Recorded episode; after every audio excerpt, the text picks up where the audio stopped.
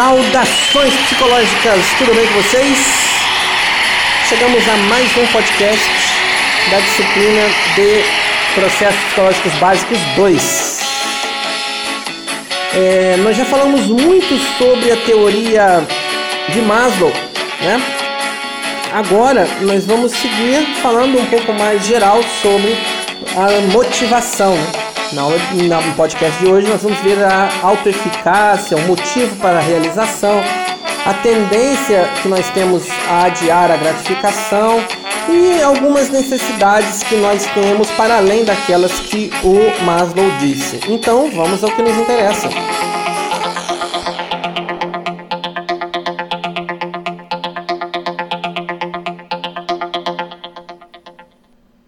Bom, é, pensando um pouco nas nossas possibilidades de motivação, né, eu pensei em falar um pouco sobre é, a motivação que nós temos para a nossa autorrealização, como nos afirmou o Bandura. Né? Então, o Bandura foi um teórico que é, estudou bastante sobre a aprendizagem. E o Bandura argumentou que as expectativas pessoais das pessoas, né, são pessoais, são das pessoas, é, para o sucesso, né, vão desempenhar um papel importante na nossa motivação. A expectativa que eu tenho para o meu sucesso vai desempenhar um papel importante na minha motivação. Por exemplo, se eu acredito que estudar muito vai me levar a uma boa nota, eu vou ser motivado a estudar. Ou seja, a autoeficácia é a expectativa de que os meus esforços vão me levar ao sucesso. E essa expectativa me ajuda a mobilizar as minhas energias. Então, se eu tenho uma baixa autoeficácia, ou seja, se eu acredito que não adianta eu fazer nada, que eu não vou ser recompensado por isso, eu vou me desanimar a fazer alguma coisa. As pessoas com autoeficácia é, muitas vezes estabelecem objetivos desafiadores. E esses objetivos, exatamente pela crença, os levam ao sucesso.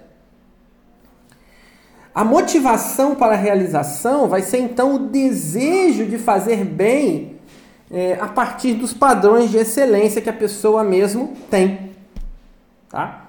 É, mas a gente também tem a capacidade de é, adiar a nossa gratificação.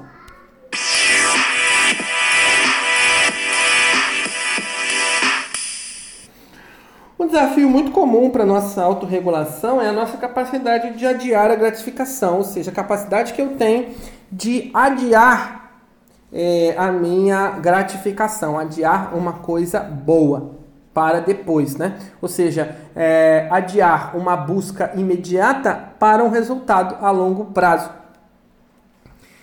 É, bom, se a gente tivesse que discriminar o que seria essa, esse adiamento, né? É, a gente transforma né, cognições quentes em cognições frias. O que, que é isso? É, mentalmente um objeto desejado em algo indesejado. Crianças fazem muito isso, né? É, como imaginar um doce e transformar isso em outra coisa para a pessoa não desejar aquilo naquele momento. Então, as cognições quentes vão focar nos aspectos gratificantes e agradáveis, obviamente. E as cognições frias focam nos significados conceituais ou até mesmo no simbólico, algo que não é tão palpável, né? É tipo, a raposa, como não pôde obter as uvas, desdenhou-as. É, bom, não vou entrar na descrição das questões é, morfológicas ou neuroanatômicas, mas depois a gente vai ver isso em aula. É, mas a gente também tem uma necessidade de pertencimento, e é isso que a gente vai ver agora.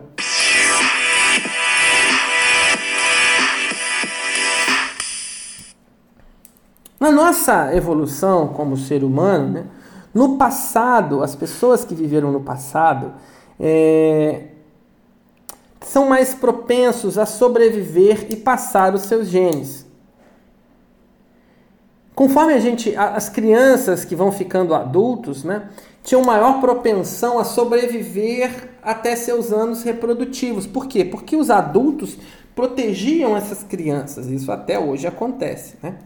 Então, o que, que essa necessidade de pertencimento diz? Né?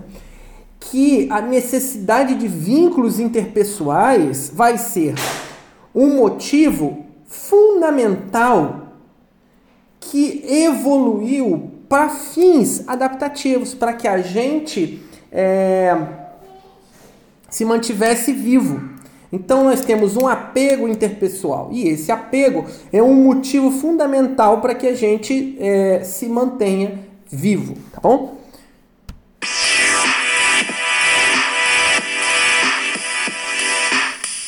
Essa teoria da necessidade de pertencimento explica a necessidade que nós temos de é, fazer amigos. Então, as sociedades, de maneira geral, fazem, estabelecem grupos. Nem todos os grupos iguais, mas todas as sociedades possuem elementos né, é, que nos organizam em grupos de afinidades, ou seja, grupos da qual a gente pertence.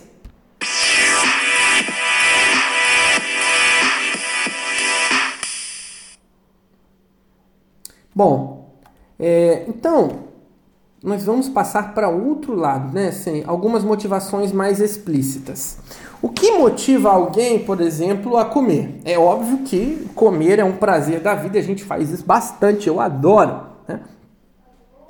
Então, o senso comum, de maneira geral, assume que a maior parte do comer é fortemente influenciada por um impulso que é biológico, né? É, é saciedade, ou seja, eu preciso saciar. Né? As pessoas comem quando sentem fome e param quando estão saciadas.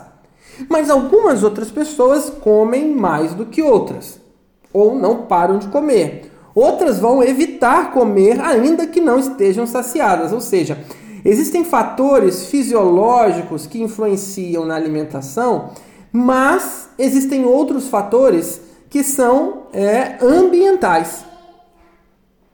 É, durante muito tempo, os cientistas acreditavam que comer era um sistema de homeostase. É clássico, né? É, mas existem algumas contradições né? é, que propõem que é muito mais fator ambiental. Apesar de uma ser uma sensação interna, o comer pode ser influenciado, por exemplo, pelo horário e pelo sabor. A alimentação vai ser afetada de maneira bem direta pela nossa aprendizagem. E a maior parte das pessoas almoça aproximadamente no mesmo horário, portanto, tem fome mais ou menos no mesmo horário. É quase como as experiências de Pavlov, lá, né? A cultura também vai influenciar muito naquilo que a gente, na, é, no nosso padrão de motivação para comer. Se eu estou com fome e alguém me oferece um grilo, eu não vou querer comer, por quê? Porque não é cultural para mim comer grilos. Ou se eu estou com fome e alguém me oferece carne, eu posso dizer que não quero. Por quê? Porque eu sou vegetariano. Logo, por fator cultural, eu não vou comer. Então, eu me sinto motivado a comer por fatores culturais, tá? O que motiva o comportamento sexual de alguém? Isso que a gente vai ver agora.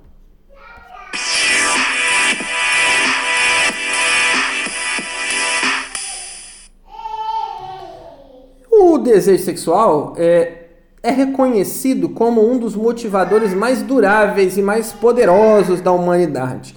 Você desejar algo, desejar alguém, é algo muito motivador e a maior parte dos seres humanos tem um desejo bastante significativo pelo sexo, mas os impulsos sexuais vão variar entre indivíduos e entre circunstâncias. A gente pode pensar que a biologia influencia o comportamento sexual e, óbvio, através das gônadas, das gônadas, que são os testículos ou os ovários, né, os hormônios sexuais são liberados. E isso sim é um fator é, influenciatório, né? É, que tem a ver com o hipotálamo e uma parte ali do hipotálamo que é, ativa a secreção né, é, dos ovários e testículos a secretar, né, é, a, a, a, destilar no nosso organismo os hormônios. Né? Para o homem, a testosterona e para a mulher, o estrogênio, é, por exemplo, o estradiol, por exemplo. Né? É, e aí isso ativa o nosso neurotransmiss os nossos neurotransmissores, que vão ativar o nosso ciclo de resposta sexual. O que é esse ciclo de resposta sexual? É um padrão de estágios de respostas fisiológicas e psicológicas durante uma atividade sexual. Então existem variações disso dentro do nosso organismo que nós vamos poder ver de maneira mais profunda na nossa aula, tá? Mas os roteiros e as normas culturais vão moldar essas interações sexuais. E isso também é uma produção histórica. Né? E, e há uma diferença entre os gêneros nesse comportamento sexual. Que a gente precisa ter isso bastante claro. Né? E existe uma teoria que é a teoria das estratégias sexuais. Essa teoria afirma que as mulheres e os homens desenvolveram estratégias de acasalamento distintas por quê? Porque enfrentaram problemas de adaptação ao longo da história. As estratégias utilizadas para cada gênero vão maximizar a probabilidade de passar adiante seus genes e as gerações futuras. Por quê? Porque é importante para nós que nós é, tenhamos, é, nos procriemos.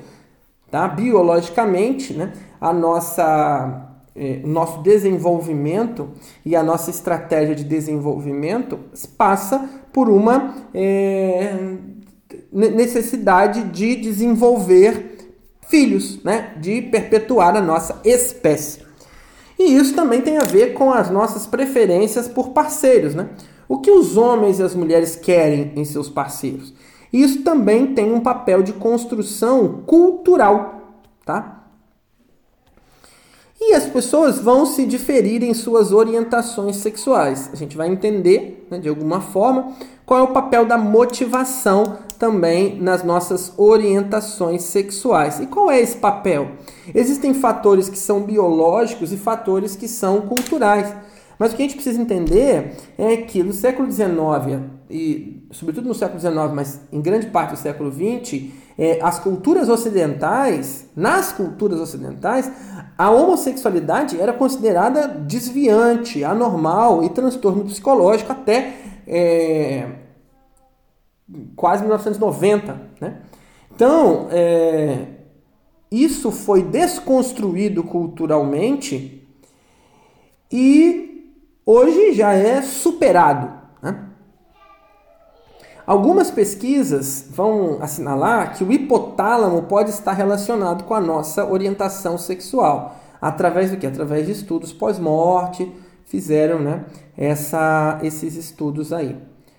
E essa estabilidade da orientação sexual é, vai ser muito vai ser uma contribuição da cultura, tá bom? Então a cultura é um fator muito importante dentro dessa orientação sexual. Bom, é, chegamos ao fim do nosso podcast.